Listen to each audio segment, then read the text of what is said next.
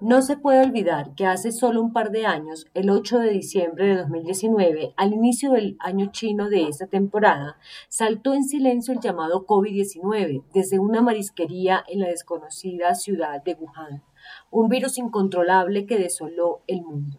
Solo en Colombia ha matado, según cifras oficiales, más de 128 mil personas y ha obligado al gobierno nacional a endeudarse para atender la pandemia.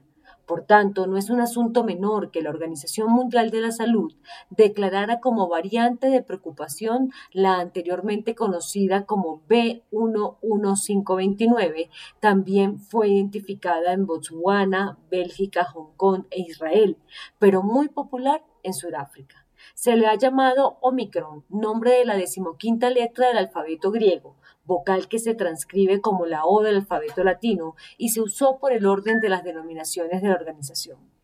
La información relevante de la OMS sobre Omicron hizo que las bolsas de todo el mundo tuvieran un verdadero viernes negro la semana pasada y que el petróleo bajara de los 80 dólares el barril, afectando las monedas emergentes, entre ellas el peso que ha subido hasta los 4 mil pesos un precio que nada ayuda en un contexto de precios altos y de variación por encima de las expectativas. Pero lo que más asustó y sigue sembrando incertidumbre fueron las palabras del presidente de Estados Unidos, Joe Biden. La OMC identificó una nueva variante de COVID que se está propagando por Sudáfrica. Como medida de precaución hasta que tengamos más información, estoy ordenando restricciones a los viajes aéreos desde Sudáfrica y otros siete países. Una información que ha puesto nuevamente la economía en terreno de alta incertidumbre, pues pocas cosas se saben. Hay mucha prudencia entre los gobiernos, pero los mercados han somatizado la situación buscando nuevamente refugios más seguros para las inversiones. Para los expertos en el tema, como James Gallagher, una variante de preocupación es la categoría más alta dentro del listado de variantes de COVID creado por la OMS. La decisión agrega peso a la creciente preocupación científica sobre la peligrosidad de esta nueva variante, pero no cambia ninguno de los hechos. La variante tiene una asombrosa colección de mutaciones que se cree que aumenta su capacidad para propagarse y eludir parte, pero no toda, de la protección de las vacunas.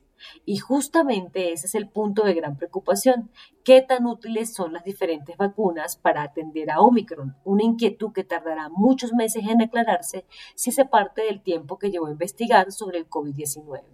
Por ahora, lo único que es recomendable es aplicar de nuevo restricciones a los vuelos para retardar su llegada, el uso del tapabocas, la constante limpieza de manos, el miedo a las aglomeraciones, a las multitudes y el máximo cuidado con el contacto.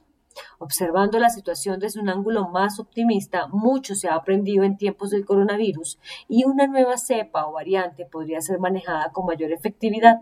Además, las grandes farmacéuticas saben mucho del tema y podrían salirle al paso a una situación de crisis. Lo importante es tener máximos cuidados, poner en práctica los conocimientos adquiridos y sobre todo seguir las recomendaciones de los gobernantes y expertos para no tener nada que lamentar.